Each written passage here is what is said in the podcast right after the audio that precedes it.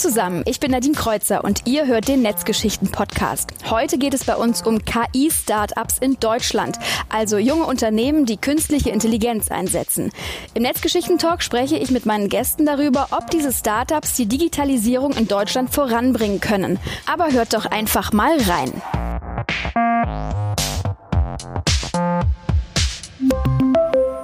Und ich begrüße ganz herzlich Nicole Büttner, Gründerin und CEO von Merantix Lab ist dabei. Sie leitet die Dienstleistungssparte der Berliner Company, des Berliner Company Builders. Im Auftrag für Industriekunden ist sie unterwegs und entwickelt KI-Lösungen. Nicole, ganz toll, dass du heute Zeit hast. Herzlich willkommen. Danke für die Einladung. Dann freuen wir uns, dass Dr. Anna Christmann von Bündnis 90 Die Grünen dabei ist. Sie ist Sprecherin für Innovations- und Technologiepolitik und ist auch Mitglied der KI-Enquete des Deutschen Bundestages. Zwei Jahre haben die jetzt zusammen getagt mit Experten und haben KI von allen möglichen Seiten beleuchtet. Und gestern wurde der dicke Bericht abgegeben. Anna, toll, dass du auch hier bist und davon nochmal berichten kannst. Ja, freut mich auch. Schönen Abend. Und dann freuen wir uns, dass Axel Menneking da ist, Leiter von Hubraum, dem Tech-Inkubator der Deutschen Telekom. Ein Mann in der illustren Damenrunde, der darf natürlich nicht fehlen. Herzlich willkommen auch an dich. Danke für die Einladung. Ja, KI, künstliche Intelligenz, ein Thema, über das wir schon natürlich des Öfteren mal gesprochen haben, aber so eine Bestandsaufnahme und vor allen Dingen, was das bedeutet für die Startups hier in Deutschland, welche Möglichkeiten es gibt, ist auf jeden Fall wichtig, um mal zu schauen, wie sieht's aus, auch für die Zukunft. Ähm, aber ich würde gerne am Anfang Nicole einmal bitten, äh, auch als natürlich KI-Expertin uns äh, eine kurze Begriffserklärung vorab zu geben. Für viele ist KI irgendwie ein Buzzword oder ein Modewort. Die sagen, ach komm, nenn's bei einem anderen Namen, sagt nicht immer KI. Andere sagen, oh, Schreckgespenst, da kommt irgendeine fremde Macht und übernimmt alles. Oder wir gehen, äh, meine Arbeitsplätze gehen verloren.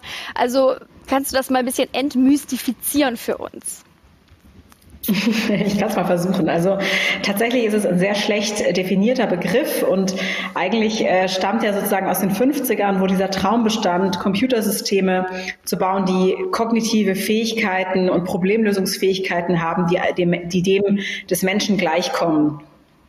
Ähm, man muss, glaube ich, unterscheiden sozusagen zwischen diesem Traum, eine generelle KI zu bauen, also die sozusagen generell intelligent ist und alle möglichen Aufgaben wahrnehmen kann, so wie ein Mensch ganz viele Fähigkeiten hat und sehr spezifischen KI-Lösungen sowie Bilderkennung, also Gesichtserkennung oder die Optimierung von einem bestimmten Prozess. Ähm, wir reden eigentlich gar nicht so gerne über KI, sondern mehr über Machine Learning und Deep Learning. Das sind sozusagen spezifische Methoden, die man anwendet, um solche Systeme zu bauen.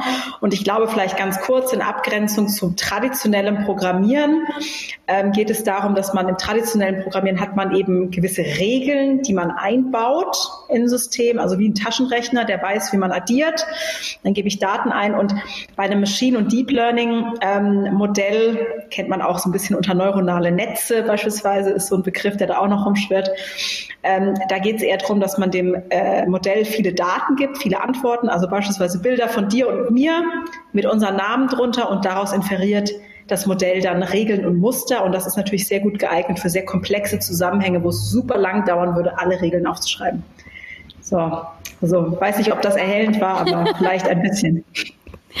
ähm, ich würde gerne an euch dreimal ähm, die Frage stellen ähm, zu der Aussage, ähm, Firmen, die ähm, KI vernachlässigen, wird es in fünf bis zehn Jahren nicht mehr geben. Also zum Stellenwert von KI in Deutschland und dem Wirtschaftsstandort Deutschland. Wie schätzt ihr das ein? Ähm, Anna, wenn du magst, gerne einmal so aus deiner Sicht, ihr habt jetzt zwei Jahre darüber diskutiert, in so vielen verschiedenen Bereichen. Wie, wie ist da deine Einschätzung? Kommt man an KI noch vorbei? Also ich glaube, äh, die Bäckerei nebenan kommt vielleicht an, an KI schon noch vorbei eine Weile. Es ist, glaube ich, jetzt äh, auch übertrieben zu sagen, jede und jeder muss jetzt bei sich einen KI-Case äh, finden im Unternehmen. Aber auf der anderen Seite ist es natürlich bei einer ganzen Reihe von Unternehmen, und zwar nicht nur bei den großen, sondern auch bei den kleinen und mittleren Unternehmen eine Menge Potenzial da, dass sie zum Teil selber nicht unbedingt erkennen. Jedes Unternehmen produziert eine Menge Daten ähm, und aus denen kann man meistens eine ganze Menge machen mit sowas wie Machine Learning künstlicher Intelligenz. Und deswegen ist es ja auch äh, eine äh, Aktivität, die es im Moment gibt, äh, sozusagen KI-Trainer durch die Gegend zu schicken. Im Moment sind das 50 bundesweit. Wir finden, das sind ein bisschen wenig, wenn man überlegt, wie viele Unternehmen es gibt. Ähm, aber das Projekt Unternehmen aufschlauen und ihnen Potenziale aufzeigen, wie man KI gewinnbringend einsetzen kann, das ist auf jeden Fall ein richtiges und wichtiges. Danke. Axel, wie siehst du das? Ja, also ich würde es auch nicht so schwarz und weiß sehen und es abstufen, je nachdem, in welcher Industrie uns wir befinden. Aber ähm, für mich ist schon klar, dass ähm, äh, Daten sind sozusagen das, das Öl ähm, der digitalen Wirtschaft und ähm, Öl alleine ist nur ein Rohstoff. Ähm, aus Öl wird aber Benzin gemacht, da werden, ähm, äh, wird Plastik gemacht, ähm, jede Menge chemische Produkte und ähm, äh, aus Daten Wissen und äh, neue Geschäftsmodelle zu kreieren, dafür ist sozusagen die KI da. Und wenn man sich anguckt, dass heute noch ähm, zum Beispiel in der großen Industrie in Deutschland Mobilität, also automobile Verbrennermotoren haben und dass sich das jetzt gerade wandelt hin zu ähm, Elektrofahrzeugen, die aber autonom sind, äh, wo dann der Antrieb, also sozusagen die ganze Ingenieurskunst eher ein Randthema ist, während die Softwaresteuerung und die Intelligenz ähm, diese ähm, Autos dann ähm, ähm, autonom zu steuern ähm, eigentlich der, der Kern der Wertschöpfung ist. Oder wenn man anguckt, dass Maschinen im Maschinenbau noch verkauft werden als Maschine mit einer, einem Wartungsvertrag, aber jetzt schon der Übergang stattfindet, dass man eben eigentlich nur ein Service-Level, also eine, eine ähm, Bereitstellung von einer ähm, Produktionsleistung, Verfügbarkeit verkauft, die auf Daten und ähm, voraussehender Wartung besteht, die wiederum auch von smarten Algorithmen, also der KI, ähm, gesteuert wird, dann ähm, denke ich, dass wir gerade in den Kernindustrien in Deutschland sehr aufpassen müssen, dass wir in zehn Jahren nicht ähm, die verlängerte Werkbank sind, sondern weiterhin äh, führend in der Wertschöpfung sind und diese Industrie auch weiter wächst und Wachstumsmotor für Deutschland ist. Mhm. Nicole, auch an dich die Frage. Wenn man als Firma ähm, KI vernachlässigt, dann ist man in fünf bis zehn Jahren weg vom Fenster. Wie siehst du das? Ich glaube schon, dass äh, KI verschiedene Industrien genauso grundlegend verändern wird, wie das auch Software getan hat, wie das auch das Internet getan hat. Also ich würde dem grundsätzlich eher zustimmen, bin auch dabei, der Bäcker von nebenan vielleicht weniger ähm, als, als andere Unternehmen. Ich glaube auch, dass es äh, ganz viele Unternehmen gibt, die das noch zu wenig tun. Und ich denke aber auch sozusagen ganz wichtig, ja, es ist wichtig, Machine Learning Expertise zu haben. Aber um wirklich auch Geschäftsmodelle tiefgreifend zu transformieren, gibt es schon auch noch gute Nachrichten für alle anderen, die Experten sind auf ihren Gebieten, weil meistens braucht es eben auch tiefes Sachverständnis und Domainwissen. Und das äh, muss zusammenkommen sozusagen mit einer Problemlösungskompetenz aus dem Machine Learning, weil das ist einfach ein Instrument, das man auf verschiedene Bereiche äh, draufsetzen kann. Und ähm, ja, ich glaube, dann zusammen können diese, äh, sind das zwei wichtige sozusagen Elemente, die man miteinander verbinden muss, um richtig Transformation zu schaffen und in Zukunft nicht abgehängt zu werden.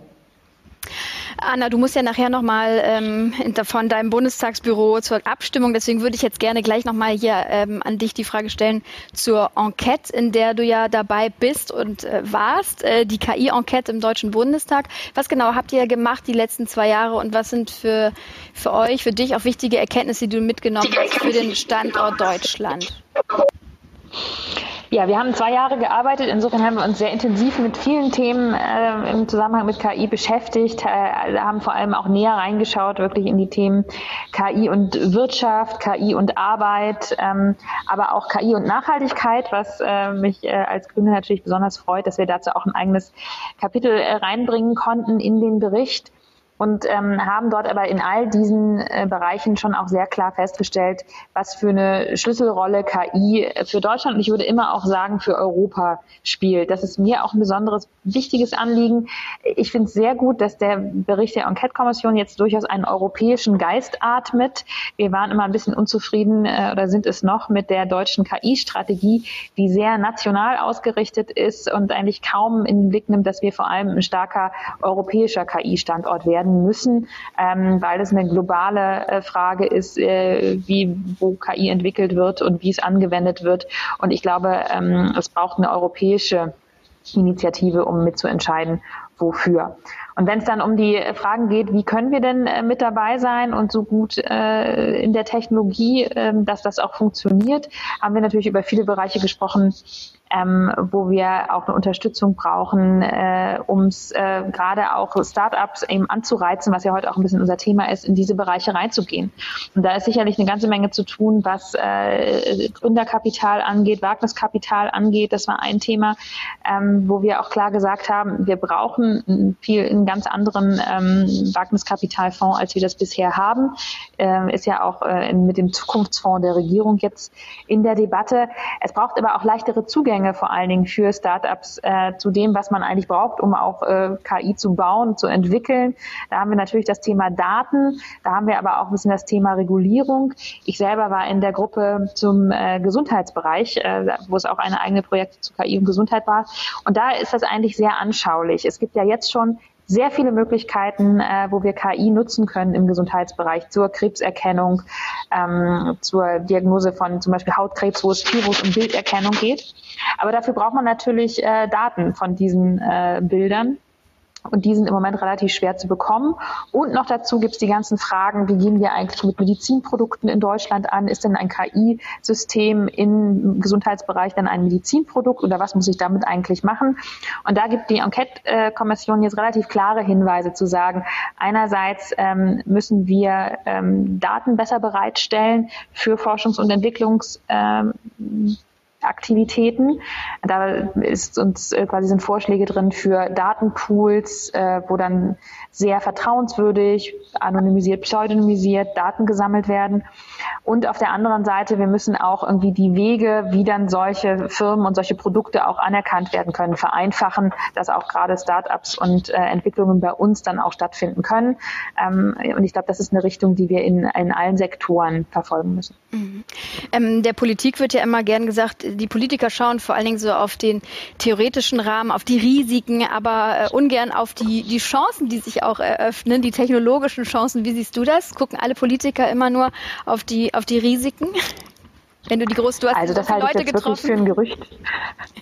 Nein, also es ist natürlich irgendwie in der Arbeit der Enquete ging es die ganze Zeit nur darum, KI ist natürlich immer, hat immer Chancen und Risiken, das kann man irgendwie den ganzen Tag rauf und runter beten. Damit kommt man letztlich aber nicht viel weiter, sondern ich glaube, wir müssen ganz konkret gucken, in welchen Bereichen äh, KI für was eingesetzt werden kann. Und wenn ich jetzt, äh, also Gesundheitsbereich war ja ein Beispiel, äh, aber zum Beispiel Nachhaltigkeit ist ein anderes Beispiel. Wir können natürlich mit KI unheimlich viele Potenziale wecken, ähm, Ressourcen einzusparen. Ich kann mit KI Windkraft effizienter machen. Ich kann mit KI äh, die Stromversorgung besser steuern. Elektrisches Laden von Autos war schon Thema. Ähm, so klug machen, dass es nicht die Stromnetze überlastet. Aber natürlich braucht KI auch selber eine ganze Menge Energie und frisst Strom. Und ich muss auch darauf schauen, dass ich äh, Rechenzentren ähm, äh, mit erneuerbaren Energien versorge und möglichst auch die Systeme Systeme selber effizienter mache, dass sie weniger Strom brauchen. Also das meiste hat zwei Seiten. Ich glaube, Politik hat die Aufgabe, dann dafür zu sorgen, dass wir da, wo es uns was bringt, das auch nutzen und da, ähm, wo es möglichen negative Auswirkungen mit sich bringt, das eben versuchen zu vermeiden. Ähm, und dafür gibt, die, ähm, gibt der Bericht, glaube ich, auch eine ganz gute Leinlinie. Völlig klar ist, dass es dann auch rote Linien gibt. Ähm, ich meine, natürlich kann ich KI auch benutzen, um tödliche autonome Waffen äh, herzustellen. Das ist für mich dann äh, eine ganz klare Frage. Und das äh, sagt auch die Enquete-Kommission, ähm, dass wir das zu ächten haben und da eine internationale Anstrengung notwendig ist, um das zu vermeiden. Aber das ist jetzt nun auch nicht quasi der Hauptfokus, den wir bei KI äh, einnehmen sollten, sondern es gibt natürlich eine ganze Reihe von Anwendungen, ähm, wo uns die Technologie einfach sehr helfen kann, gerade bei aktuellen Krisen. Mhm. Danke dir. Axel, die nächste Frage wollte ich dir gerne stellen ähm, vom Hubraum. Ähm, denn ihr habt ja mit dem Bundesverband Deutsche Startups eine Studie rausgebracht, ähm, über die wir mal sprechen wollen. Da geht es natürlich um KI und Startups. Aber ganz kurz auch für uns alle erklärt, was macht ihr beim Hubraum genau? Was ist das? Ja, der Hubraum ist ähm, die Marke und das Programm, mit der die Deutsche Telekom mit jungen Startups zusammenarbeitet. Und der Grund ist ganz einfach. Ähm, heute ist es so, dass die Innovationsgeschwindigkeit außerhalb von Unternehmen, also im Startup-Ökosystem, im Gründerökosystem, viel höher ist als in den Unternehmen selbst. Das heißt also, wir brauchen auch wie Staaten und ähm, äh, brauchen wir diese Innovationskraft und die müssen wir uns von außen holen. Und deswegen ähm, haben wir gesagt, wir brauchen eine Brücke in dieses junge Startup-Ökosystem. Und dafür gibt es den Hubraum. Und äh, was machen wir mit den Startups? Wir ähm, entwickeln natürlich mit den Startups zusammen Produkte und Services, die wir dann idealerweise mit der ähm, den Marktzugang und der finanziellen Kraft der Deutschen Telekom in die Märkte bringen. Wir ähm, unterstützen aber auch die Startups mit Investitionen. Wir investieren auch in Startups strategisch. Und zuletzt natürlich versuchen wir auch das Startup-Ökosystem in Deutschland durch unsere Aktivitäten zu fördern, unter anderem zum Beispiel auch mit dieser Studie, ähm, damit möglichst viele neue ähm, Startups entstehen, von denen dann wir, aber auch alle andere, anderen in Deutschland profitieren können. Mhm. Wenn wir jetzt mal ähm, schauen, wo die deutschen Startups insgesamt stehen, was künstliche Intelligenz angeht, dann kannst du sicher ein bisschen berichten aus der Studie, auch zu diesem KI-Ökosystem, in dem wir sind. Mhm. Ja, also auf jeden Fall die gute Nachricht ist, dass ähm, schon äh, 40 Prozent äh, der deutschen Startups sagen, dass für sie KI eine sehr wesentliche Rolle in ihrem Geschäftsmodell, in ihrem Angebot spielt. Und ähm, der Fokus ähm, dieser Startups ist auch überwiegend im Bereich ähm, für Geschäftskunden, also B2B-Geschäftsmodelle. Das passt auch sehr gut zu der, ähm, der ähm, Industriestruktur in Deutschland und natürlich auch in Europa. Und und ähm, die Startups sagen auch, dass für sie die Zusammenarbeit mit den Unternehmen sehr wichtig ist. Wir haben gerade eben auch über die Verfügbarkeit von Daten gesprochen. Ein Startup selbst hat natürlich erstmal keine Daten, aber in der Ko Kooperation mit großen Unternehmen kommen sie natürlich dann auch an diese Daten ran. Und ähm, damit ähm, ist erstmal eine gute Grundlage gelegt. Trotzdem im Vergleich ähm, zu ähm, anderen Nationen. Und da haben wir speziell jetzt mal auch das Beispiel Israel äh, herausgegriffen. Ähm, sind wir von äh, der Finanzierungskraft, aber auch von der Breite und der Tiefe der Entwicklung ähm, der KI-Startups ähm, noch etwas hinterher. Da gibt es ähm, Aufholbedarf. Und ähm, äh, wie kann man das schaffen? Auf der einen Seite natürlich die Frage, wie können wir noch viel mehr diese Stärke, die wir auch in der Forschung haben, in, wie können wir die viel stärker noch auch in ähm, anfassbare Produkte marktfähig machen? Ähm, zum anderen aber auch, wie können wir diese Zusammenarbeit und da gibt es ja immer noch auch ähm, Berührungsängste zwischen jungen Unternehmen, Startups und den großen Unternehmen, wie können wir die noch stärker unterstützen und, äh, und, und, und äh, verstetigen. Und ähm, zuletzt natürlich, ähm, Startups brauchen Geld.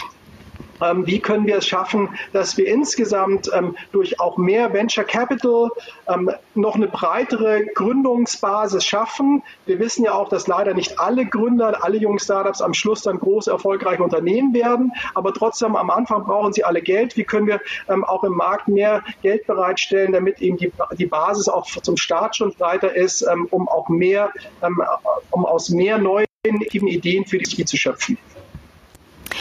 Danke dir. Ähm, Nicole, du bist ja viel mit äh, Unternehmen in Kontakt, schaust, ähm, was für KI-Lösungen es gibt und wie man das zum Erfolg führen kann. Was ist so dein Eindruck, wenn du auf den Industriestandort Deutschland guckst, wenn es Studien gibt, die da besagen, jedes zweite Unternehmen sieht ähm, die überhaupt nicht als sinnvoll an, KI-Anwendung für das eigene Unternehmen? Muss man manchmal sagen, ja Moment mal, aber hier wäre doch die Möglichkeit oder da. Also ist man da betriebsblind? Machen sich viele da auch frei von und sagen, ich will mit KI eigentlich gar nichts am Hut haben? Wie ist so die, die Gefühligkeit zu KI bei den, bei den Unternehmen in Deutschland? Was hast du für einen Eindruck? Ja, also vielleicht verschiedene Observationen. Die erste wäre mal, ähm, die meisten, also das Potenzial und auch sozusagen das wirtschaftliche Potenzial von, von KI äh, kommt ja sozusagen nochmal dem, dem BIP von China gleich. Also sind irgendwie Größenordnung 14, 15 Trillionen Euro. Die meisten Firmen sehen auch, dass es dieses Potenzial gibt, aber sehen auch sozusagen Defizite oder dass sie sozusagen selbst sich nicht mit diesem Thema äh, genug auseinandersetzen oder dass ihnen Ressourcen fehlen, beispielsweise auch einfach Personal, die das sozusagen auch ähm, kompetent umsetzen können. Ich glaube, das ist mal eine, eine Sache, dass sozusagen der Umsetzungsstand noch nicht da ist, wo wir sind. Ich glaube, das zweite ist auch ein bisschen Erwartungshaltung. Also wenn man an KI denkt, ne, dann ist sozusagen alles äh, zwischen Wissenschaft und Science Fiction möglich. Und ich glaube auch, und es gibt ja diese Hype-Cycle, dass sozusagen da auch zum Teil Erwartungshaltungen an die äh, Technologie gestellt sind, die einfach aufgrund verschiedener Faktoren gar nicht erfüllbar sind momentan. Also na, so, ich möchte irgendwie ein System, das genau dasselbe macht wie mein Mitarbeiter.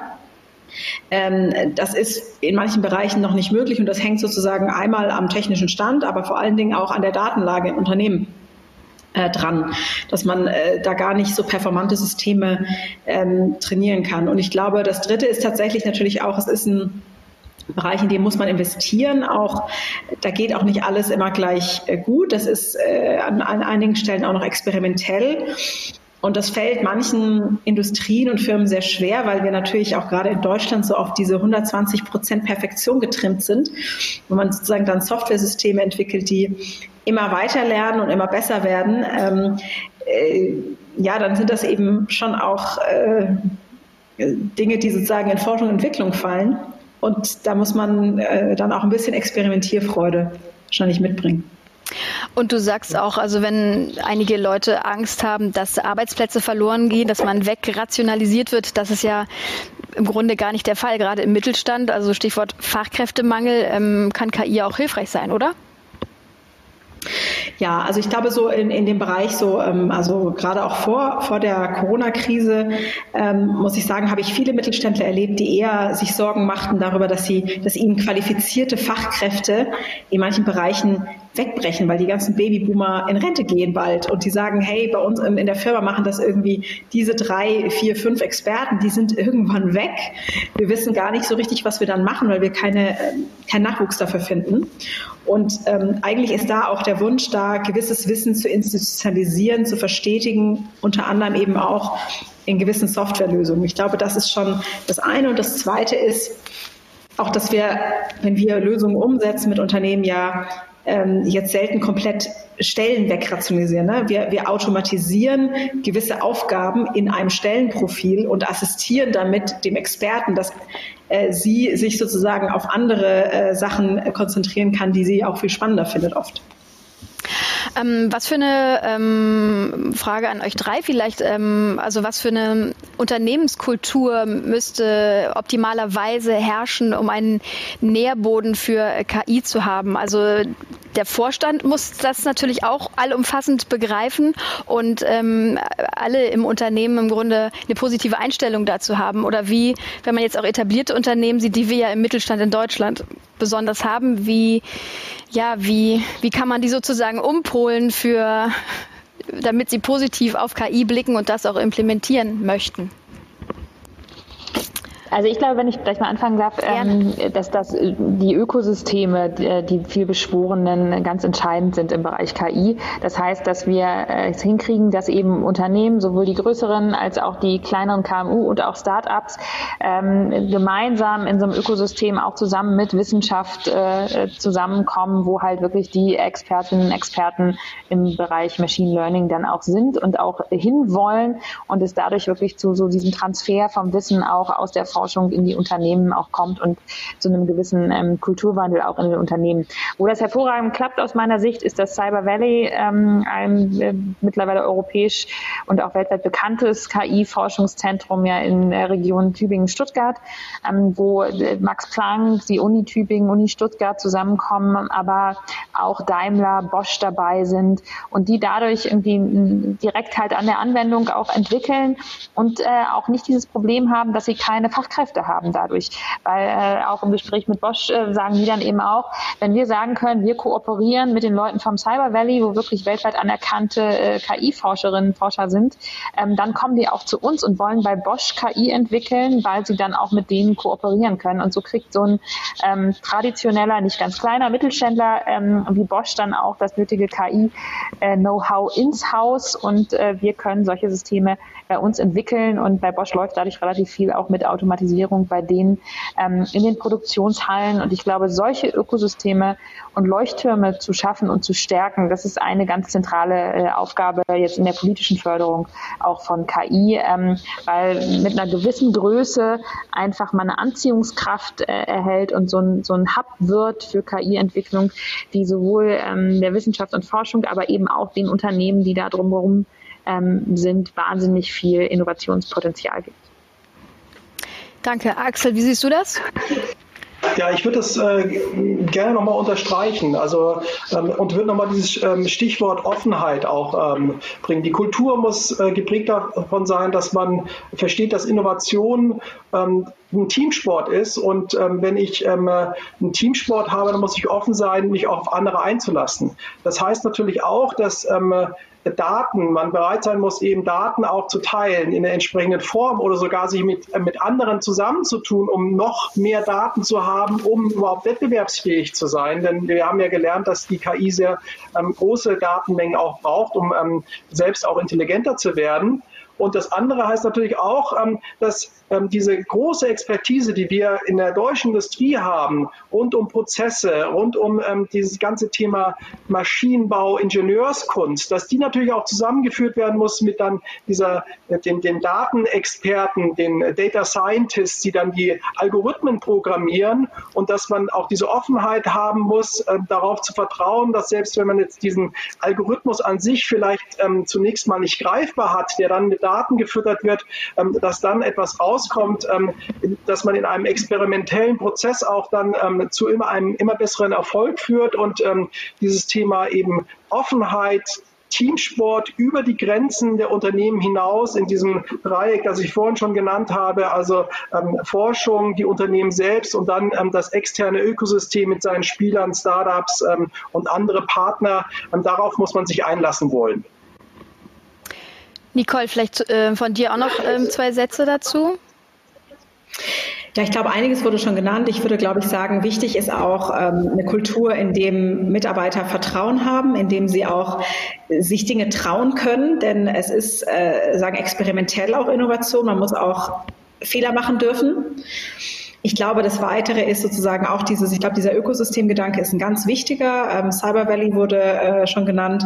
Und ich glaube auch, dass sozusagen diese ähm, ein inklusiver ähm, Ansatz im Sinne von verschiedene Parteien, die an diesem Prozess teilhaben, mit an Bord zu nehmen, im Unternehmen super, super wichtig ist. Und ähm, ich glaube, wenn man sozusagen zeigen kann, dass da nicht ähm, ein Einzelkämpfer Data Scientist im Unternehmen sitzt, der sozusagen versucht, gegen die Windmühlen irgendwelche Modelle umzusetzen, sondern dass das ein Team-Effort ist und dass man auch, ähm, dass diese Personen auch weiterhin an den Forschungsergebnissen, ne, ähm, äh, Anna sagte, das ist schön im Cyber Valley, dass man eben nicht ab, abgehängt wird, sondern das ist ein super schnelles Feld, da kann es manchmal um Wochen gehen und da gibt es neue Innovationen. Das ist, glaube ich, sehr wichtig, ja, um den Anschluss nicht zu verlieren. Ich würde euch gerne noch mal was fragen zum äh, Thema Wettbewerb, also Wagniskapital etc. Denn ähm, auch die Bundesregierung wünscht sich natürlich, dass wir Deutschland KI-mäßig ganz weit vorne mitmischen. Das ist ein Ziel, das ja angestrebt ist. Ähm, aber wenn man jetzt sagt, an der Spitze stehen natürlich die großen Player. Da gucken wir nach Amerika, da gucken wir nach China. Die haben ganz andere Rahmenbedingungen, unter denen das da funktioniert, sehr kommerziell oder überwachungsstaatmäßig. Ähm, will man denn zu solchen Playern gehören? Kann man das überhaupt? Ist der Zug denn für uns da eh schon abgefahren oder haben wir unsere eigene deutsche oder europäische Idee von KI, die wir ja ausleben wollen oder erschaffen wollen? Also das ist natürlich auch eine politische Frage, aber wenn ich da kurz eine Antwort geben dran, ich glaube schon, dass wir ähm, in Europa unseren eigenen ähm, äh, Weg ähm, ähm, haben müssen, ohne auszublenden, dass wir natürlich Teil eines globalen Spiels sind und am Ende des Tages ist KI sind natürlich Algorithmen und Algorithmen kennen keine Grenzen und auch kennen auch keine Kulturunterschiede.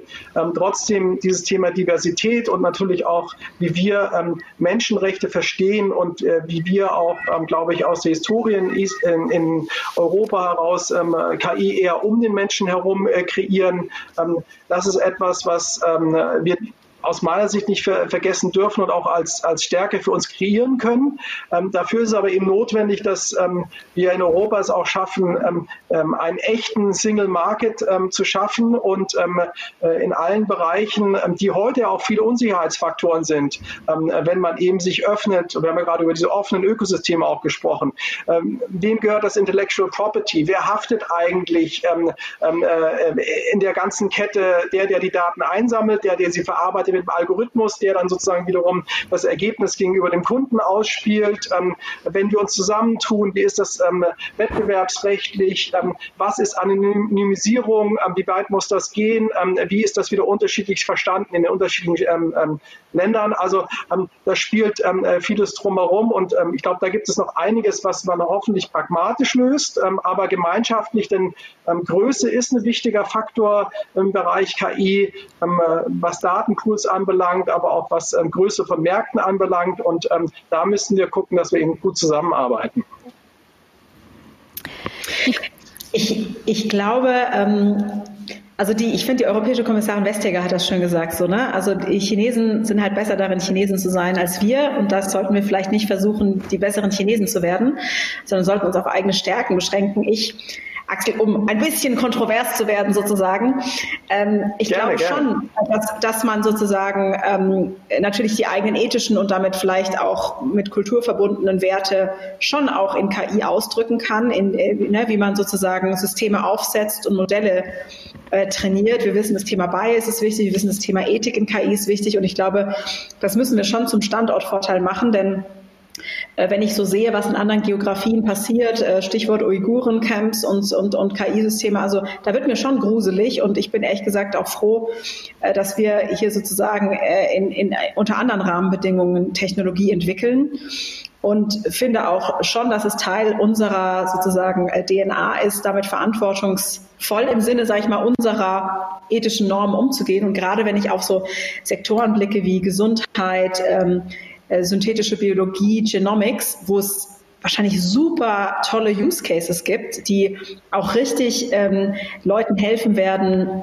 bessere Gesundheit äh, zu erreichen, bessere ähm, Behandlungen zu erfahren, äh, präziser äh, sozusagen äh, therapiert zu werden. Da muss ich sagen, äh, sollten wir das einfach zu unserem Standort Vorteil machen, denn wir haben, glaube ich, eine hohe Glaubwürdigkeit, wenn es um Datenschutz geht, wenn es darum geht, ähm, wirklich auch Verbraucherschutz äh, äh, sozusagen durchzusetzen. Und ich glaube, das müssen wir irgendwie zu unserer müssen wir zu unserer Stärke machen, noch mehr, als wir das, äh, als wir uns das momentan gerade bewusst sind. Ich würde euch gerne ein äh, Zitat auf Twitter vorlesen und gerne euren Kommentar dazu hören. Ganz lieben Dank an äh, Osman B. Er hat geschrieben, es fehlt wirklich der Innovationsgeist und die Offenheit für neue Technologien. Die alten waren ja bis jetzt noch ausreichend lukrativ. KI wird definitiv die Schlüsseltechnologie der nächsten 15 bis 20 Jahre. Deutschland ist in dem Bereich sehr abgeschlagen. Deutschland kann es schaffen, den Rückschritt in der Elektromobilität aufzuholen, aber beim Thema KI, da sehe ich schwarz, schreibt Osman, wenn man schaut, wie viel USA und besonders China dort investiert. Wollen wir wirklich, dass diese Staaten die Technik alleine beherrschen? Dennoch gilt für mich das folgende Zitat, etwas langer Eintrag. Uh, we have to get it right from with the AI on first time. We won't get a second chance. Zitat Max Techmark. Also ist es der richtige Weg, den wir einschlagen wollen? Wollen wir den anderen beiden großen Staaten das Feld überlassen. Das wollen wir noch mal einmal kurz abschließen und dann haben wir das auch abgefrühstückt. Aber ich finde die Frage gut und berechtigt. Sind wir da eh chancenlos? Axel, magst du kurz was dazu sagen? Also ich glaube, die, die Frage haben wir vorhin schon beantwortet. Ähm, äh, ähm, äh, es ist, glaube ich, ähm, äh, es gibt keine Alternative, als dass wir auch als Europa, und ähm, ich glaube, hier spielt Europa wirklich eine, eine wichtige Rolle, ähm, dass wir da mit äh, gemeinschaftlichen ähm, Kräften an, an diesem Thema arbeiten, denn ähm, ähm, hier geht es ja nicht nur um die Algorithmen selbst, und ich hatte es ja vorhin also mit dem Bild des Öls ähm, auch versucht zu erklären. Ähm, äh, das Öl ist nur das, der, der Rohstoff, ähm, die Daten, aber die Daten, ähm, die werden ja dann durch die Algorithmen zu besonderen Produkten oder Services, die uns produktiver machen oder neue, neue Möglichkeiten schaffen. Und dafür brauchen wir auf der einen Seite natürlich Rechnerinfrastruktur, wir brauchen die Cloud, dort wo die Daten Daten ähm, ähm, gespeichert sind. Dann brauchen wir die Algorithmen selbst und dann brauchen wir natürlich auch die Zusammenarbeit mit der, mit der Industrie, die den Unternehmen hilft, die an diesen neuen Algorithmen arbeiten, auch wirklich erfolgreich zu werden und vor allem auch erfolgreich hier in Europa zu werden und nicht ähm, ähm, abwandern zu müssen ähm, oder im Zweifel, dass die Talente abwandern und dann dort in den Entwicklungs, äh, ein, ähm, äh, Entwicklungsabteilungen bei, bei Amazon und Google und, und Microsoft arbeiten. Und ähm, äh, unter ähm, der Prämisse, dass unsere Kernindustrien in Maschinenbau, Mobilität, äh, aber auch unter der Prämisse, dass das Thema äh, also Umweltschutz, Sustainability ganz wesentlich davon geprägt ist, wie wir mit KI in Zukunft agieren werden, glaube ich, gibt es gar keine Alternative, als dass wir uns zusammentun und an dem Thema arbeiten. Nicole, vielleicht zwei Sätze noch von deiner Seite? Ähm, ja, vielleicht äh, dazu ganz kurz. Also ich glaube, dass, es, äh, dass wir natürlich sehen müssen, dass sozusagen äh, das Öl, die Daten, das ist eine Problem. Ich glaube, da sind wir in Europa zu fragmentiert. Deswegen ist dieses Thema Datenteilen, Datenökosysteme schaffen super wichtig und sehr zentral, gerade auch wenn wir an solche Sektoren wie den Mittelstand denken wo einfach sozusagen eine sehr starke Spezialisierung von, äh, von, von Playern stattgefunden hat. Und eigentlich ist das sehr siloisiert, wenn man sich anschaut, dass ja Datenmodelle vor allem über große Datenpools gut skalieren. Punkt eins. Ich glaube, Punkt zwei, das muss man so festhalten, ist die ganzen Pipelines, also da, wo die dort Daten durchgeschleust werden, die ganzen Infrastrukturplayer, da haben wir keinen einzigen in Europa. Das ist wirklich ein Thema. Ähm, sagen von Cloud-Provider, ne, so zu diesen ganzen ähm, äh, Plattformen, die man sozusagen nutzt, um, um Daten zu bearbeiten ähm, und daraus Erkenntnisse zu gewinnen. Das ist, glaube ich, schon ein Thema, das man sich anschauen muss. Das ist die Frage, kann man das staatlich orchestrieren und da so das künstlich aus dem Boden stampfen? Weiß man nicht, aber ich glaube, das ist schon auf jeden Fall ein Thema, mit dem man sich beschäftigen muss. Und ich glaube, wenn man jetzt sozusagen auf die Layer schaut, was macht man aus den Daten, dann gibt es zumindest gewisse Sektoren, in denen wir auf jeden Fall äh, auch noch, auch noch Vorteile haben können. Und ich glaube, ich hatte eben schon Gesundheit und diesen ganzen Bereich genannt, weil da geht es ja wirklich darum, dass Leute Vertrauen haben. Und das sehen wir jetzt ja auch an diesem Apple Move dass sozusagen äh, auch dieser, dieser, dieser erste Move aus, aus, aus Europa Datenschutz äh, zu etablieren jetzt auch solche großen äh, Unternehmen wie Apple sagen, okay, vielleicht bauen wir jetzt einfach ein Privacy-First-Ökosystem ähm, und, äh, und das kann vielleicht auch ein gutes Geschäftsmodell sein. Machen wir das doch dazu. ja, also ähm, Nochmal zum Thema Wagniskapital. Das heißt auch oft, wir brauchen mehr disruptive Ideen. Wir müssen mehr wagen. Wir müssen einfach mal was ausprobieren. Da muss Geld reingebuttert werden. Das funktioniert ja offenbar in Deutschland nicht. Viele Gründerinnen und Gründer, die versuchen händeringend die richtigen Menschen zum richtigen Zeitpunkt zu treffen. Also Investoren, die, die Geld geben, auch größere Summen. Und oft heißt es denn nur, ja, aber wann, wann habt ihr denn, wann kommt denn der Ertrag? Habt ihr da schon einen Plan? Nach ein, zwei, drei Jahren, wie viel kommt denn da bei euch raus? Und das kann man ja manchmal nicht. War bei Facebook oder Google damals auch nicht so. Die haben Jahre gebraucht, bis die groß wurden. Mm, so eine Denke haben wir in Deutschland eventuell nicht. Oder wie seht ihr das? Haben wir überhaupt die Möglichkeit, den Nährboden, dass in Deutschland solche Sachen disruptiver Art entstehen können? Axel. Also ähm, ähm, beim Thema Wagniskapital unterscheide ich immer zum einen zwischen der ganz frühen Phase, also das erste Startkapital. Ich glaube, da sind wir in Deutschland und in Europa gar nicht so schlecht aufgestellt, auch wenn natürlich die, das Gesamtvolumen deutlich geringer ist als, als in den USA und ähm, äh, auch, äh, auch in China. Ähm, das, was mir aber noch mehr Sorge macht, ist eigentlich, was dann danach kommt, nämlich dann, wenn die Unternehmen ihren ersten Beweis erbracht haben, dass ihre Produkte funktionieren und dann ähm, massiv skalieren müssen. Und Skalierung heißt eben dann, dass sie auch massiv mehr Geld brauchen. Und diese großen Finanzierungsrunden, die sind heute eben von ähm, nicht-europäischen ähm, Investoren geprägt. Und äh, wenn der Hauptinvestor natürlich dann in einem anderen Land sitzt, dann hat es auch einen Einfluss und teilweise verlieren wir dann eben auch die Unternehmen ähm, in diese anderen Regionen.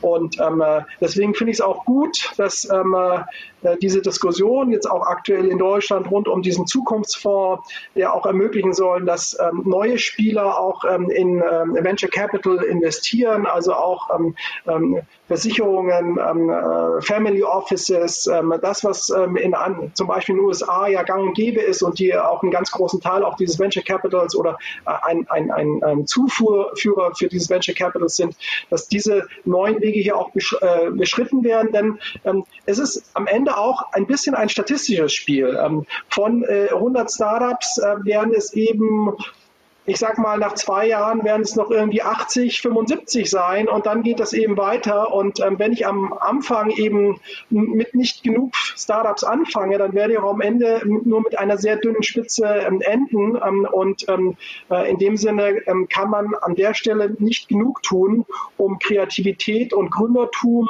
auch zu fördern, indem man ähm, genug Venture Capital bereitstellt. Mhm. Nicole, wie siehst du das? Nicole, wie siehst du das? Ja, also ich glaube sozusagen, das eine ist tatsächlich diese längeren Kommerzialisierungszyklen, die wir sehen. Also wir haben ja auch viele Deep Tech Startups, die gestartet sind in Europa. Die wurden einfach sehr früh, früh phasiert, bevor sie wirklich selbst kommerziell erfolgreich waren. Das waren eigentlich solche, solche Development-Käufe. Da haben die Teams quasi gekauft, die großen Tech-Firmen. Ähm, das ist mal das, das eine, dass wir sozusagen Kapital brauchen, dass das versteht, dass das länger dauert. Das ist ähnlich wie in Bereichen wie Biotech oder so, wo einfach das Go-to-Market deutlich länger braucht, als ähm, wenn ich jetzt eine, eine B2C Online-Retail-Kiste äh, mache. Das zweite ist tatsächlich, auch wie Axel meinte, ähm, dass, also ich meine, dass Family Offices investieren können, ich glaube, die können schon in, in VC gehen. Ich glaube, wichtig ist, dass beispielsweise sowas wie Versicherungsunternehmen, also Pensionskassen zum Beispiel, Rentenkassen, das ist in USA ein riesiger äh, Stock an, an Kapital dort dass man, dass man die dazu bringt, kleine Allokationen zu machen in solche Zukunftsfelder. Das sind im, im Kapitalmarkt gesprochen wirklich äh, unter ein Prozent äh, zum Teil, aber das hat dann eben großen Hebel auf Startups und schafft dann auch eine, eine, eine Tiefe im Kapitalmarkt, die sozusagen eben ab den Wachstumsphasen bis auch in Akquisitionsphasen und so weiter äh, reinreicht. Das ist, glaube ich, schon sehr, sehr zentral.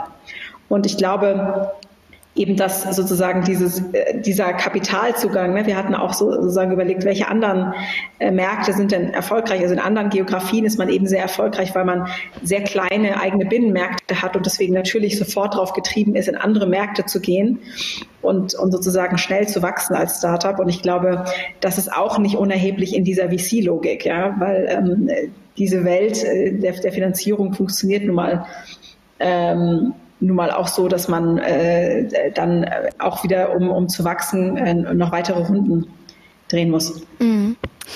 Anna ist auch wieder da. Herzlich willkommen zurück. Abstimmung gut gelaufen?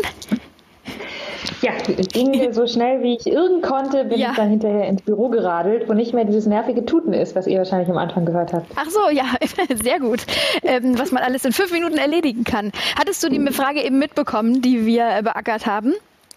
Ähm, die Frage nicht, aber die Antwort, äh, glaube ich, also dass es nochmal um Venture Capital geht. Genau, also da wollten wir nur nochmal ähm, eure Einschätzung dazu haben, dass man sagt, oder es wird oft sich gewünscht, wir müssen disruptiver sein, hier müssen Sachen mal auf den Plan, wo wir was wagen, ähm, technologische Ideen, die umgesetzt werden sollen, wo aber auch mal richtig ein paar Millionen auf einmal reingebuttert werden. Und ähm, viele junge Gründerinnen und Gründer kriegen äh, es aber nicht hin, äh, von Investoren dieses Geld zu bekommen. Es ist, investiert eigentlich niemand, weil man sofort sofort den Revenue haben will oder sehen will, wann, wann wird dann das auch monetär dann jetzt hier mal ähm, ins Positive gehen bei euch. Und wenn man das nicht beantworten kann für die ersten ein, zwei, drei Jahre, dann, ähm, dann kriegt man eben das Geld nicht. Wohingegen das bei Facebook oder Google äh, damals ja auch nicht eingefordert wurde. Und ähm, dann ist es auch sehr schwer, das in Deutschland überhaupt so etwas auf die Beine stellen zu können. Also die Frage ist, wo kriegt man das Geld her hier in Deutschland, wenn man wirklich eine geile Idee hat und sagt, ich brauche jetzt 10 Millionen, gebt mir das Geld und ich mache euch einen globalen Player in Deutschland auf.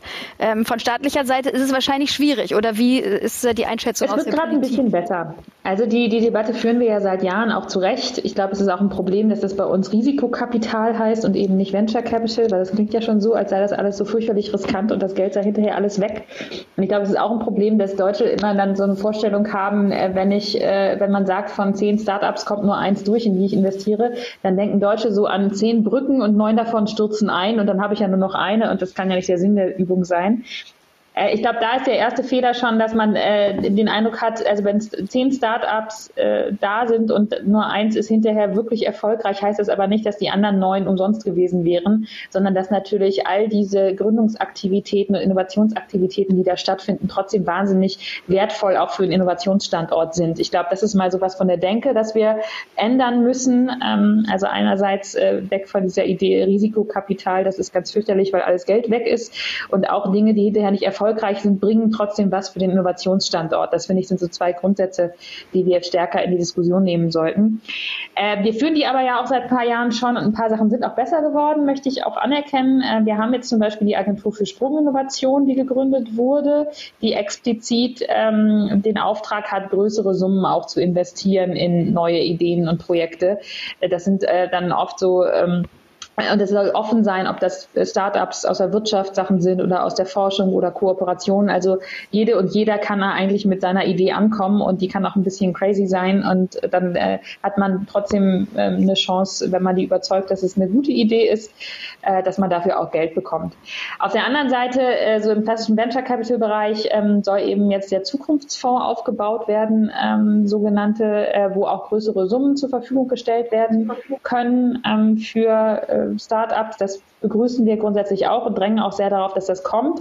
Als Grüne haben wir auch noch vorgeschlagen, gerade im Bereich Digitalisierung und auch so ein bisschen mehr in einem Bereich, der vielleicht nicht automatisch immer sofort so ökonomisch vielversprechend ist, äh, auch sowas wie soziale Innovationen, zu sagen, lasst uns doch da auch mal noch eine Stiftung gründen. Ähm, wir haben vorgeschlagen, eine Innovationsstiftung für nachhaltige und soziale digitale Anwendungen zu gründen. So ein bisschen abgeguckt von anderen Ländern, die das machen. In Schweden ähm, gibt es die sogenannte Vinova, in Großbritannien gibt es die Nesta, die mit so einem Stiftungsmodell ähm, auch Gründungen und Innovationstätigkeiten fördern, die dann eben äh, auch nochmal einen Bezug haben vielleicht zu Nachhaltigkeit, zu gesellschaftsrecht relevanten Themen, die nämlich oft auch schwer haben, Kapital zu finden, weil es oft eben nicht die harten Business Cases sind, äh, die sofort äh, weltweit skalieren, ähm, aber dafür eine andere besondere Bedeutung haben und auch für so ein Innovationsökosystem wertvoll sind. Also ich glaube, wir könnten auch noch eine Menge mehr machen. Ein paar Sachen passieren aber gerade auch. Das ähm, will ich auch durchaus anerkennen. Und ich glaube, den Weg müssen wir weitergehen und weiter solche vielfältigen Instrumente auch für verschiedene Sektoren, in denen gegründet wird, ähm, auch ähm, bereitstellen, dass man auch ein bisschen so verschiedene Bereiche äh, abdeckt, äh, in denen ähm, wir mehr Innovationen ja letztlich auch brauchen. Ich möchte noch mal ein Zitat verlesen äh, über Twitter, das reinkommt von Katharina Roche. Bevor wir KI als Startup-Motor ansehen, sollten wir erst einmal festlegen, in welche Richtung KI wirken soll, in welchen Lebensbereichen wollen wir sie haben, wo soll sie sich raushalten, soll sie den Menschen verbessern oder soll sie dem Menschen helfen, wo er Hilfe benötigt. Und äh, Nicole, du hast ja auch mal gesagt, äh, KI ist eine Gelegenheit, eine Renaissance der Menschlichkeit anzustoßen, wenn wir sie dann richtig einsetzen. Vielleicht kann man das in diesem Zusammenhang mal beantworten. Ja, also ich meine, da spiele ich natürlich darauf an, dass sozusagen eigentlich seit Anbeginn der Technologie es ja schon diese Frage gibt, eigentlich, die uns beschäftigt. Setzen wir, setzen wir Technologie ein, um sozusagen Big Brother-mäßig den Menschen zu versklaven, zu überwachen? Oder ist das eigentlich was, was uns alle befreit, was uns dezentral total viele Möglichkeiten und Gestaltungsmöglichkeiten gibt, ähm, unser Leben besser zu machen und das wir nutzen können als Instrument? Ich bin da auf jeden Fall im zweiten Camp. Ich bin da optimistisch ähm, sehe aber auf jeden Fall diesen Punkt auch. Also wir müssen natürlich dann da auch ähm, das auf Themen einsetzen, die wir wirklich für gesellschaftlich und persönlich relevant erachten. Und da bin ich jetzt persönlich auch in dem Camp, dass ich sozusagen das gerne noch mehr in Bereichen sehen würde, die jetzt ähm, sage ich jetzt mal, nicht nur, ähm, nicht nur darauf anspielen, dass ich mir noch eine schönere zweite Handtasche kaufe, sondern auch im Bereich Gesundheit, Umwelt, äh, äh Transport. Und ich glaube, dass uns das dann auch so eine Möglichkeit gibt, ähm, da Sachen äh, zu verbessern und zu automatisieren, die wir sonst vielleicht mühselig alleine machen müssten. Ne? Also ähm, und wenn Maschinen einige dieser Tätigkeiten sozusagen übernehmen können, wie das äh, in, in, in, dem, in, in, der, in der antiken Grieche, im antiken Griechenland war das der Philosophenstaat sozusagen eigentlich die Aufgabe, wie führe ich ein gutes Leben. Äh, das beruhte damals auf Sklaven und der Unfreiheit anderer Leute. Wenn Teil davon heute Maschinen machen können, so be it. Und dann lasst uns darüber nachdenken, was für ein Leben wollen wir eigentlich führen, in welcher Gesellschaft wollen wir leben und darüber diskutieren. Axel, du nix? Ich, ich stimme, stimme, dem voll zu. Ähm, ich hatte es vorhin schon gesagt, ähm, äh, Technologie muss den Menschen immer in den Mittelpunkt stellen. Und das, was ähm, ich auch vorhin meinte mit Europa, wir haben diese, diese Werte von Diversität Integrität, ähm, auch Datenschutz ähm, und, und, und Menschenrechte. Und ähm, äh, diese ethischen ähm, Leitlinien, die wir haben, die machen uns besonders. Deswegen ähm, ähm, zum Teil können wir uns natürlich diesem Wettrennen mit anderen Nationen, ähm, USA und China generell, was mal, KI anbelangt, nicht entziehen. Aber äh, ich denke schon, dass wir einen anderen Weg auch gewählt haben. Deswegen also rennen wir nicht hinterher, sondern haben auch unseren eigenen Pfad. Und ähm, daraus können wir ähm, auch Stärken für uns schaffen und der Mensch muss aber bei all dem, was wir tun, im Mittelfeld, äh, Mittelpunkt stellen. Und wenn wir das äh, hinbekommen, dann ähm, wird mir ähm, rund um Europa auch nicht bange. Nochmal zum Thema Ethikdebatte. Startups wünschen sich äh, dabei vor allem eine Versachlichung der Debatte und einen stärkeren Fokus auf konkrete Anwendungsfelder. Muss also Regulierung für jede KI Ethik maßgeschneidert sein? Ähm, also ich, ich glaube, glaube, also das, Entschuldigung, bitte. Ladies first. Ich wusste nicht, ob die Frage an jemand Bestimmtes gestellt war. Bitte, Anna. Ich würde einfach bei diesem Europa, äh, bei diesem Europa-Szenario da gerne nochmal anknüpfen, weil ich glaube natürlich viele der Sorgen, ähm, wofür wir KI einsetzen, kommen natürlich auch aus den Beispielen, die wir äh, aus anderen Ländern kennen. Ich meine, das äh, Social Scoring in China ist so ein bisschen der Geist, der, der überall da in den Köpfen ist. Äh, und so ein äh, Kontrollsystem wollen wir natürlich nicht. Und in Europa sind wir aber auch ja ganz anders aufgestellt. Ähm, das wurde eben gesagt. Wir haben ein ganz anderes äh, Verhältnis zu unseren Grundwerten, zu Menschenrechten, zu Datenschutz, zu Diversität. Ähm, und äh, werden wahrscheinlich in Europa ist die Wahrscheinlichkeit, dass KI zu solchen Zwecken eingesetzt hat, deswegen äh, sehr viel geringer und hat äh, genießt sowieso einen ganz anderen Schutz unserer Rahmenbedingungen, die wir in Europa haben. Und ich glaube auch, es macht sogar einen Unterschied, wenn wir KI in Europa entwickeln, dann sind das, äh, dann entwickeln wir das hier eben auf der Grundlage dieser Werte. Und deswegen ist es so wichtig, dass wir da auch eine Rolle spielen und nicht nur diejenigen, die hinterher auf Technologie, die dann aus anderen Ländern kommt, irgendwie noch so einen Ethikstempel drauf machen. Ähm, das finde ich sollte nicht die Rolle von Europa sein. Wir haben ja bei der Datenschutzgrundverordnung ähm, so ein bisschen Standards gesetzt, auch international. Wenn Staaten wie Kalifornien in den USA haben sich dem ja auch ein bisschen angenähert.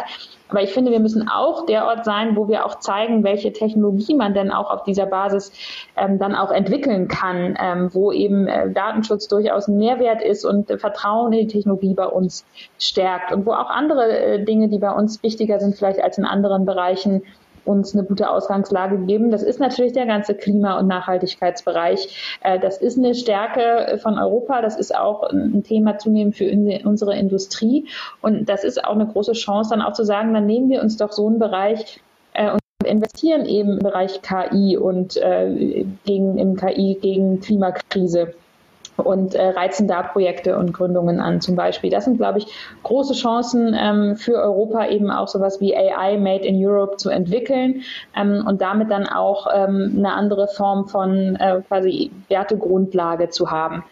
Und letzter Satz vielleicht zu dieser ganzen Frage ethische Regulierung. Da haben wir natürlich in der Enquete-Kommission auch sehr ausführlich darüber diskutiert. Ähm, ich glaube, viele ethische Fragen sind ja am Ende rechtliche Fragen, wo wir schon eine sehr gute Regelungen haben in Europa und auch in Deutschland.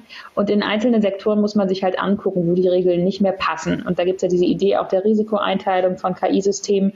Und sicher muss ich mir ein KI-System, was über Menschen entscheidet, sehr viel genauer angucken als eins, das äh, zwei äh, Maschinen miteinander verbindet und irgendwie prüft, ob die gewartet werden müssen oder nicht, automatisch mir da Angaben gibt.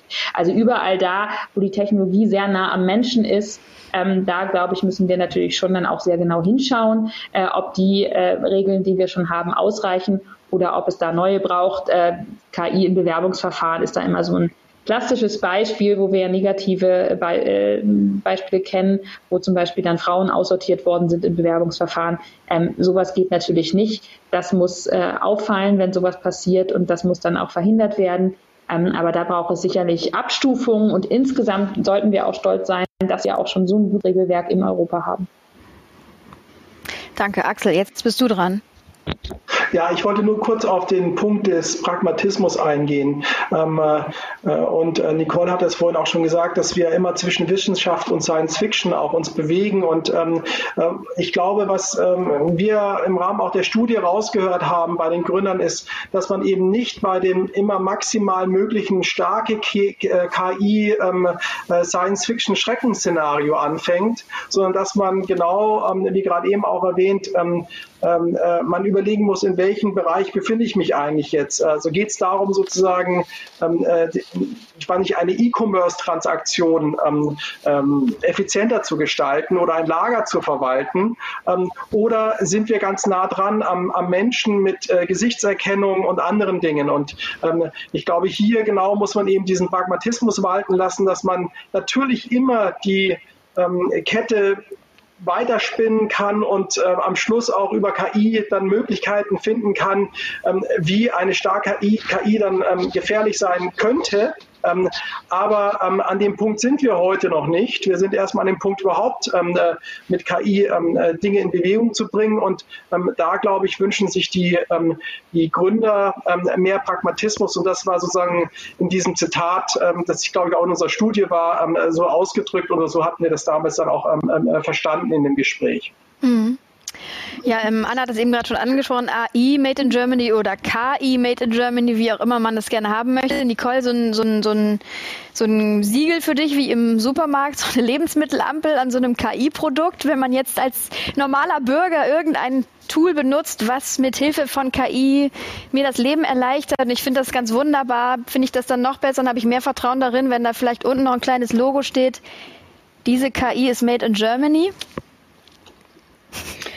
Na, ich glaube, darauf beruht ja sozusagen die ganze DSGVO so ein bisschen. Ne? Also zumindest, wenn ich ein Produkt hier in diesem Markt ähm, äh, mir im App Store oder irgendwo runterlade oder wenn ich das als, als Firma in Verkehr bringen darf, muss ich halt mich an gewisse Spielregeln halten. Das ist ja sozusagen bei äh, Lebensmittelqualität und anderen Sachen ähnlich oder Umweltstandards. Ich möchte ja auch kein Plastikspielzeug meinem Kind geben, äh, wo es hinterher irgendwie eine Vergiftungserscheinung hat. Und ich glaube, genau dieselbe Sicherheit müssen auch Verbraucher haben, auch im Umgang mit solchen Technologieprodukten.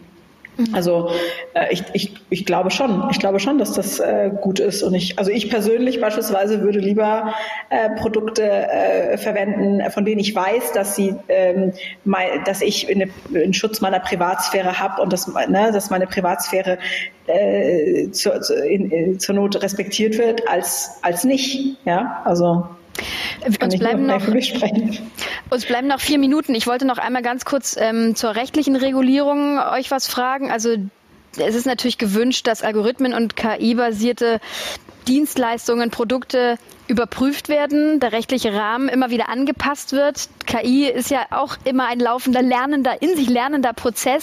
Da muss man ja ständig den Rechtsrahmen ähm, anpassen. Ähm, Anna, kurz und knackig vielleicht. Wie, wie stehst du dazu, wenn man immer nur das Auge auf die KI hat oder sagst du vielleicht auch, einfach mal laufen lassen, so wie in Amerika bei manchen Sachen. Einfach laufen lassen und dann kann man es ja im Nachgang noch anpassen. Na, ich hatte es schon gesagt, wir haben ja schon relativ äh, umfassende Regeln bei uns und vieles decken die ab und da ist auch nicht alles total neu. Und die Idee, dass man natürlich irgendwie einen Algorithmen, TÜV oder ähnliche Ideen, die es ja mal gab, einführen kann, also so eine allgemeine KI-Regulierung, die dann äh, zehn Jahre da ist äh, und hält, die ist, äh, glaube ich, Blödsinn. Wir sind da mittlerweile auch weiter und es braucht natürlich auch da ähm, an, an äh, quasi in allen Sektoren so ein bisschen diese die Überprüfung, wo gibt es Lücken, die wir schließen müssen ähm, und äh, wo ist eigentlich der Rechtsrahmen schon ausreichend, den wir haben. Und das kann man nicht umfassend sagen, sondern das muss man sich in den Einzelfällen anschauen. Oft gibt es ja auch schon Regulierungsbehörden. Wir haben eine Antidiskriminierungsbehörde. Und da geht es aus meiner Sicht eher darum, äh, die mit der nötigen Expertise auch auszustatten, ähm, dann solche Systeme auch zu prüfen und äh, anzuschauen und zu bemerken, wenn es da Probleme gibt. Also ich glaube, in vielen Dingen ist es eher auch Expertise äh, in die Behörden und Strukturen bringen, die wir schon haben und in Einzelfällen gucken, wie ich vorhin schon gesagt habe, da, wo KI wirklich nah am Menschen dran ist, da schauen, ob wir da auch zusätzliche Regulierung brauchen. Ähm, aber es braucht jetzt keinen allumfassenden äh, Standard KI-TÜV. Das ist auch überhaupt nicht realistisch. Dann hätte ich jetzt abschließend auch an euch alle drei dann kurz die Abschlussfrage, die ihr bitte auch kurz und knackig beantwortet. Glaubt ihr, dass es für Deutschland noch möglich sein wird, zu einem führenden Standort für KI zu werden in den nächsten Jahren? Ähm, da würde ich jetzt gerne nochmal die Dame, und zwar der Nicole, den Vortritt lassen. Ja, definitiv. Also deswegen bin ich ja hier in Deutschland Gründerin und nicht in den USA, wo ich auch studiert habe äh, und ausgebildet wurde. Ich bin auf jeden Fall der Überzeugung, dass das geht. Ich glaube, das ist äh, auch die Mission, die, der sich Merantix verschrieben hat. Das geht, ist aber keine sozusagen Aufgabe für einen Player, sondern das ist Teamplay, ähm, wie Innovation allgemein. Und da bedarf es eben Politik, Corporate, Startups und ähm, ja, lasst uns Gas geben. Also wir haben Lust drauf und tun unser Bestes und äh, deswegen klares, positives Votum. Sehr gut, Dankeschön. Äh, Axel, bitte. Ich habe dem äh, eigentlich nichts hinzuzufügen, außer dass als überzeugter Europäer ich ähm, fest davon äh, daran glaube, dass ähm, wir es in Deutschland, aber insbesondere zusammen mit Europa schaffen können. Und Anna, dann hast du heute das letzte Wort. Das war meine Vorlage. Ich wünsche mir, dass wir ein starker äh, Standort werden, äh, wo KI Made in Europe entsteht. Und ich glaube, damit können wir auch richtig erfolgreich sein. Äh, die gemeinsame Anstrengung in Europa ist entscheidend aus meiner Sicht. Dann danke ich euch ganz herzlich für eure Expertise, dass ihr Rede und Antwort gestanden habt und macht's gut. Bis bald. Tschüss. Ciao. Dankeschön. Tschüss. Danke sehr. Tschüss.